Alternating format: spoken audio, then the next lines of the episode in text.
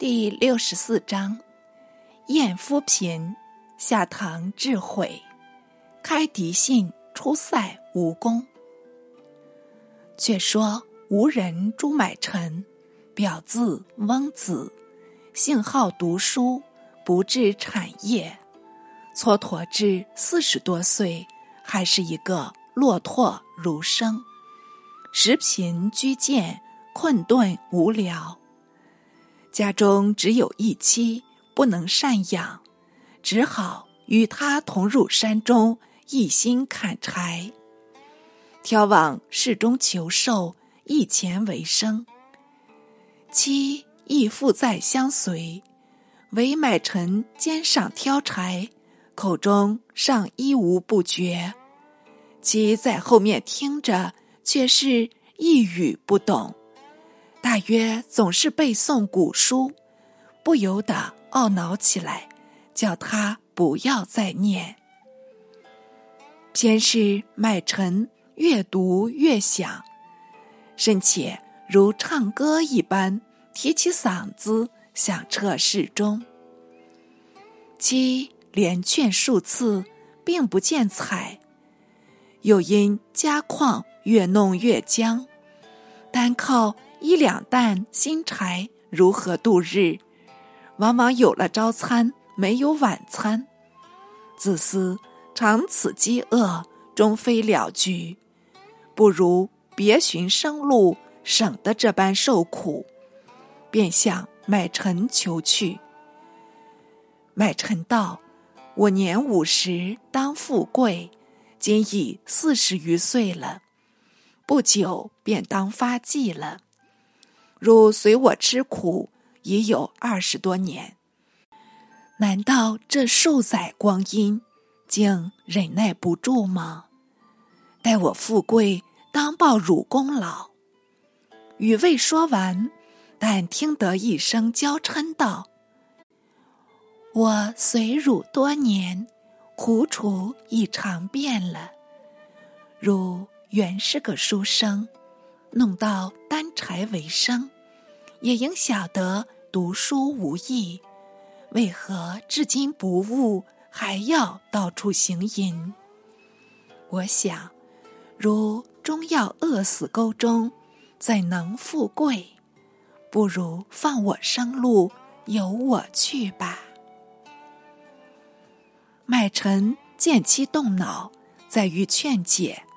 哪知妇人性格固执不反，索性大哭大闹不成样子，乃允与离婚，写了休书交与妻手，妻绝不留恋，出门自去，实是妇人常态，亦不足怪。买臣仍操故业，读书卖柴，行歌如故。会当清明节界，春寒未尽，买臣从山上一柴，数作一担，挑将下来，呼吁着一阵风雨，淋湿蔽衣，觉得身上单寒，没奈何，屈入木间，未暂笔记。好容易待至天际，又觉得饥肠乱鸣。支撑不住，是有凑巧，来了一男一女祭扫墓前。妇人非别，正是买臣故妻。买臣明明看见，却似未曾相识，不去睬他。倒是顾妻瞧着买臣，见他瑟缩得很，料为饥寒所迫。因将祭币酒饭分给买臣，使他饮食。买臣也顾不得羞惭，便即饱餐一顿，把碗盏交还男人，单说了一个谢字，也不问男子姓名。其实这个男子就是他前妻的后夫，前妻还算有情，两下里。各走各路，并皆归家。转眼间已过数年，买臣已将近五至了。是会稽郡吏入京上计，计乃部帐之总名。随带食物，并在车内。买臣愿为运卒，跟吏同行。寄到长安，即一缺上书，多日不见发落。买臣只好代召公车，身边并无银钱，还亏上计吏怜他穷苦，给寄饮食，才得生存。可巧。一人庄助自南方出使回来，买臣曾与时面，乃众门求见。托助引进，助却顾全相宜，便替他入白武帝。武帝方才召入面询学术。麦臣说《春秋》，言《楚辞》，正合武帝意旨。遂得拜为中大夫，与庄助同侍晋中。不意事贺以后，官运尚未亨通，屡生波折，终至做事免官，仍在长安计时。又元年，是召他代诏。是时，武帝方有事南方，欲平越地。遂令买臣乘机献策，取得同章莫寿来做本地长官，富贵到手了。看官欲知买臣记忆，待小子表明月事，方有头绪可寻。随手续入月事，是营带法。从前东南一带南越最大。此为闽越，又次为东越。闽越王吴珠受封最早，汉高所封。东越王尧及南越王赵托受封较迟。尧为惠帝时所封，托为文帝时所封，并见前文。三国子孙相传未绝。自吴王毕败奔东越，被他杀死。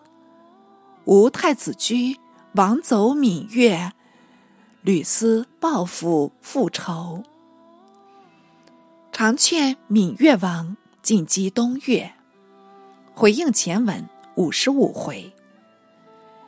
闽越王颖乃发兵东侵，东越抵敌不住，使人向都中求救。武帝召问群臣，武安侯田汾为越地辽远，不足劳师。独庄助从旁博弈，为小国有疾，天子不救，如何抚予万方？武帝依了助言，便遣助直节东行，至会稽郡，调发戍兵，使救东越。会稽守坚言不发，由助战一司马，促令发兵，乃即由海盗进军，陆续往援。行至中途，闽越兵已闻风退去，东越王屡经受创，恐汉兵一反，闽越再来进攻，因请举国内喜，得邀于允。于是，东越王以下悉数迁入江阴间。闽越王颖自恃兵强，既得逐去东越，复欲并吞南越。休养了三四年，竟大举入南越王境。南越王胡为赵托孙，闻得闽越犯边，但守勿阵。一面使人飞奏汉庭，略言两越俱为藩臣，不应互相攻击。今闽越无故侵臣，臣不敢举兵，唯求皇上裁夺。武帝览奏，即口褒赏，说他手艺见信，不能不为他出师。当下命大行王徽及大司农韩安国，并为将军，一出豫章，一出会稽，两路并进，直讨闽越。淮南王安上书谏阻。武帝不从，但敕两路兵速进。闽越王颖回军据险，防御汉师。颖弟于善具足与谋，拟杀影谢汉，族人多半赞成。遂由于善怀刃见影，把影刺毙，就差人着影首。献与汉将军王辉，辉方率军于岭，既得于善来使，乐得按兵不动，一面通告韩安国，一面将营首传送京师，后诏定夺。武帝下诏罢兵，遣中郎将传谕闽越，另立。吴诸孙姚君丑为王，使成仙寺。偏于善邪威自恣，不服姚王。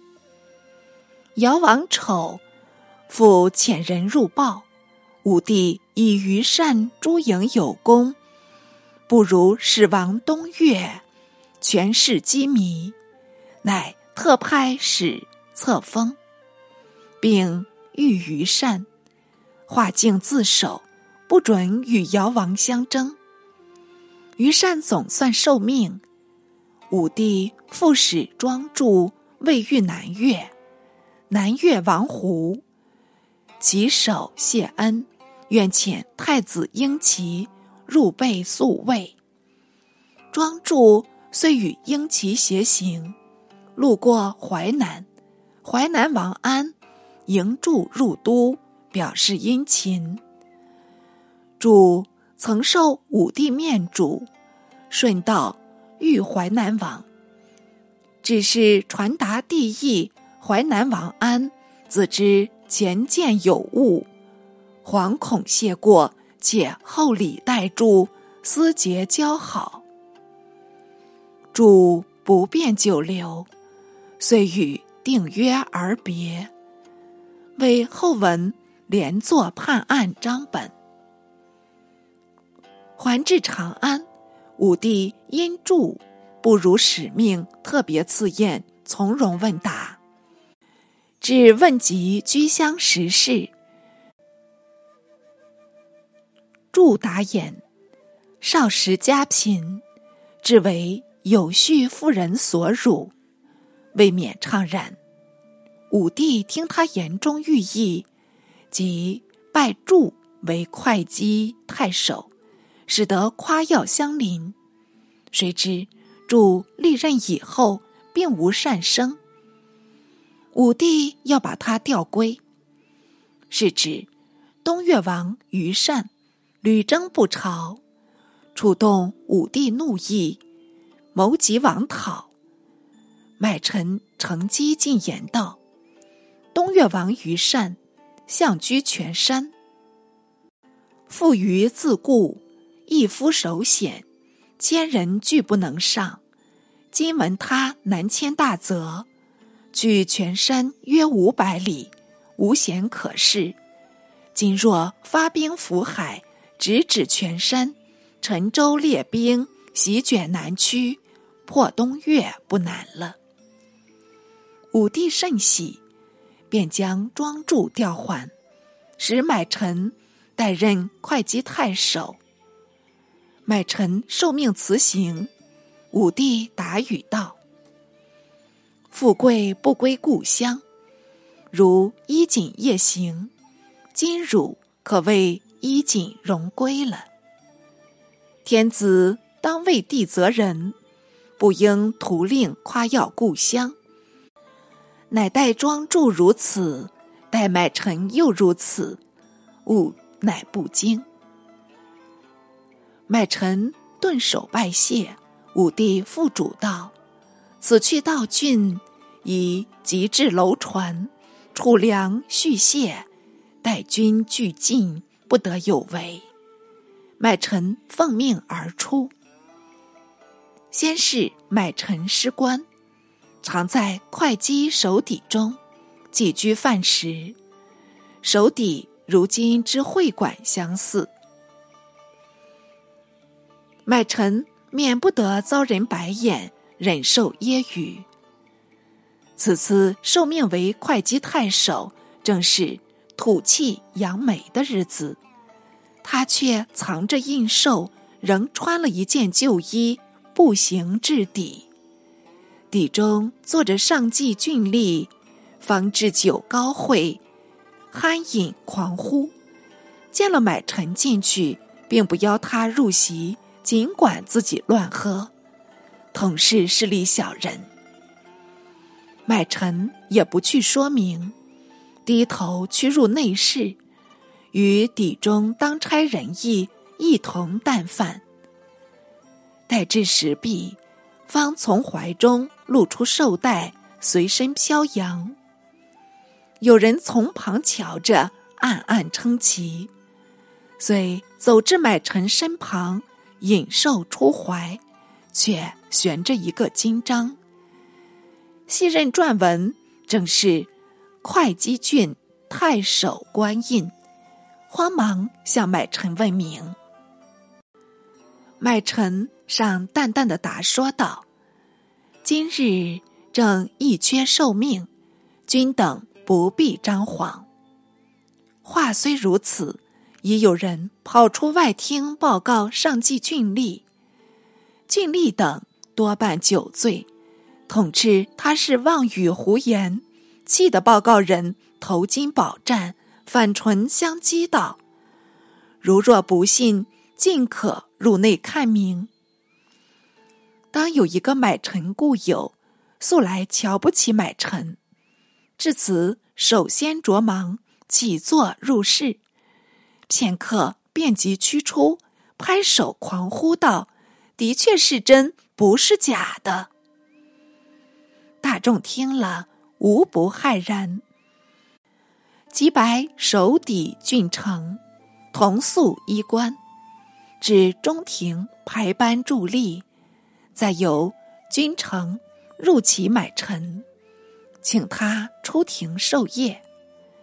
买臣徐徐出户，夺至中庭，大众尚恐酒后失仪，并皆如意谨慎，拜倒地上。不如是，不足以见颜良世态。买臣才答他一个半礼，待到大众起来。外面已驱入四马高车迎接买臣赴任。买臣别了众人，登车自去。有几个想乘势屈奉，愿随买臣到郡，都被买臣复绝，碰了一鼻子灰。这且无容细说。唯买臣直入无境，吏民夹道欢迎，居集车前。就是吴中妇女也来观看新太守封仪，真是少见多怪，盛极一时。买臣从人丛中望将过去，遥见故妻已站立道中，不由得触起旧情。记着目前给食的余惠，便令左右呼他过来，停车细寻。此时，贵贱悬殊，后先迥别，那顾妻又羞又悔。到了车前，即知呆若木鸡。还是买臣和言语语，才说出一两句话来。原来，顾妻的后夫正充郡中公役，修治道路，经买臣。问悉情形，也叫他前来相见，时与顾妻从在后车驰入郡衙。当下腾出后园房屋，令他夫妻同居，给予衣食，不可谓买臣无情。有便召故人入宴，所有从前刀会的亲友无不报仇，乡里熙然称颂，唯故妻追悔不了，虽上衣食无亏，到底不得锦衣美食。且见买臣以另娶妻室，享受县城富贵，自己曾受苦多年，为了一时气愤。竟至别驾，反将皇堂贵眷平白的让诸他人，如何甘心？左思右想，无可挽回，还是自尽了事。遂成后夫外出时，投环毙命。买臣因覆水难收，事难再返，特地收养园中，也算是。不忘旧谊，才经一月，即闻故妻自缢身亡，倒也叹息不至。因即取出钱财，令他后夫买棺殓葬，这也不在话下。覆水难收，本太公望故事，后人多误作买臣遗文，史记中并未在及。故不忘入。且说买臣到任，遵着武帝面谕，置备船械，专待朝廷出兵助讨东越。使武帝误听王徽有击匈奴，无暇南顾，所以把东越事搁起，但向北方预备出师。汉自文景以来。屡用和亲政策笼络匈奴，匈奴总算与汉言和，未尝大举入犯，唯小小侵略在所不免。朝廷亦未敢持防，屡选名臣猛将出守边疆。当时有个上郡太守李广，系陇西成纪人。骁勇绝伦，尤长骑射。文帝时出击匈奴，避敌甚众，以得卓为武骑常侍，至吴楚叛命，也随周亚夫出征，突阵千骑，著有大功，只因他私受良印，功罪相抵。故只调为上古太守，上古为出塞要冲。每遇匈奴兵至，广必亲身出敌，为士卒先。点蜀国官名。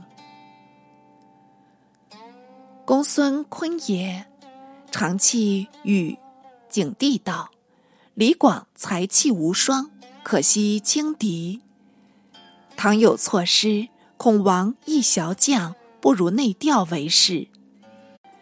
景帝乃喜广入守上郡，上郡在雁门内，距鲁较远。偏广生性好动，往往自出巡边。一日出外探哨，促遇匈奴兵数千人蜂拥前来，广手下只有百余骑。如何对敌？战无可战，走不及走，他却从容下马，解鞍坐着。匈奴兵已有诡谋，倒也未敢相逼。会有一百马将军出阵望广，避逆自如。广竟一跃上马，仅待见其十余人向前奔去，至与白马将军相近。张弓发矢，嗖的一声，立将白马将军射毙，再回至原处，跳落马下，坐卧自由。匈奴兵始终怀疑，相持至暮，并皆退回。似是广明益胜，却是有胆有识，可惜命运欠佳。武帝素闻广明，特调入为未央宫卫尉，又将边郡太守程不识以召回京师，是为长乐宫卫尉。广用兵尚宽，随便行止，不拘行伍，不羁刁斗，使他人人自卫，却。亦不遭敌人暗算，不时用兵上言，不屈必整。斥候毕周，部众当谨受约束，不得稍微军律，敌人亦怕他严整，未敢相犯。两将都防边能守，士卒颇愿从李广，不愿从程不识。不识也推重李广，不识也推重广才，但为宽义治师，宁可从严，这是正论。因此两人名望相同，将略不同。至武帝元光元年，武帝于建元六年后，改称元光元年。复令李广、程不识为将军，出屯朔方。月年，匈奴复遣使至汉，申请和亲。大行王徽为不如与他绝好，相继进兵。韩安国以为御史大夫，独主张和亲，免得劳师。武帝便问群臣。群臣多赞同韩义，乃遣归藩使，仍允和亲。偏有雁门郡马邑人聂一年老势力，入都进谒王辉，说是匈奴终为边患，今今承他和亲无备，又令入塞，伏兵邀击，必获大胜。徽本欲击鲁邀功，至此听了一言，又觉得兴致勃发，立刻奏闻。武帝年少气盛，也为所动，再召群臣会议。韩安国又出来反对，与王辉争论庭前，各执一事。王徽说道：“陛下即位数年。”威加四海，统一华夷，独匈奴侵盗不已，肆无忌惮。若非设法痛击，如何是威？安国伯说道：“臣闻高皇帝被困平城，七日不食，即出围反都，不相仇怨，可见圣人以天下为心。”不愿挟私害公，自与匈奴和亲，立即武士，故臣以为不如主和。徽又说道：“此语实似是而非。从前高皇帝不去抱怨，乃因天下心定，不应屡次兴师，劳我人民。今海内久安，只有匈奴屡来寇边，常为民患。”死伤累累，会车相望，这正人人君子，引为痛心。奈何不乘机击主呢？安国又申博道：“臣闻兵法有言，以保待机，以逸待劳，所以不战屈人，安坐退敌。今欲卷甲轻举，长驱深入。”臣恐道远力竭，反为敌侵，故决意主和，不愿主战。挥摇手道：“韩御史荼读兵书，未安兵略。若使我兵轻进，原是可虞。今当诱彼入塞，设伏邀击，使他左右受敌，进退两难。臣料秦渠或丑在此一举，可保得有利无害呢？看汝作来。武帝听了多时，也觉得徽既可用，绝从徽意，遂使韩安国为护军将军，王徽为将屯将军，太仆公孙贺为轻车将军。魏魏李广为骁骑将军，大中大夫李希为财官将军，率同兵马三十多万，悄悄出发。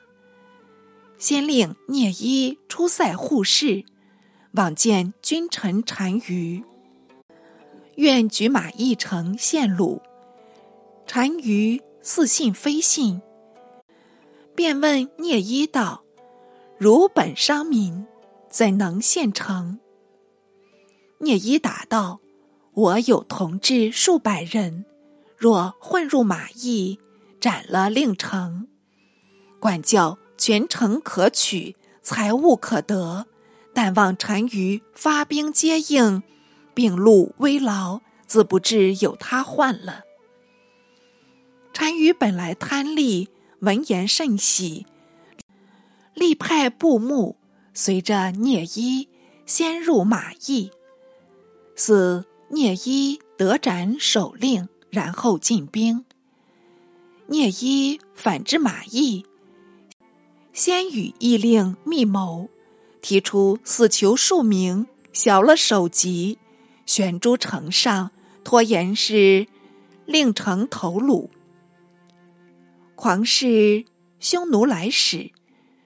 来使信以为然，忙去回报君臣单于，单于便领兵十万亲来接应，路过五州，距马邑上百余里，但见沿途统是牲畜，独无一个牧人，未免诧异起来。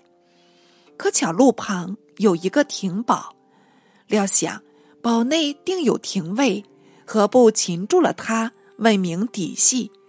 当下指挥人马把亭围住，亭内除卫使外，只有守兵百人，无非是瞭望敌情，通报边犯。此次廷尉得了军令，杨氏镇静，使敌不疑，所以留住亭内。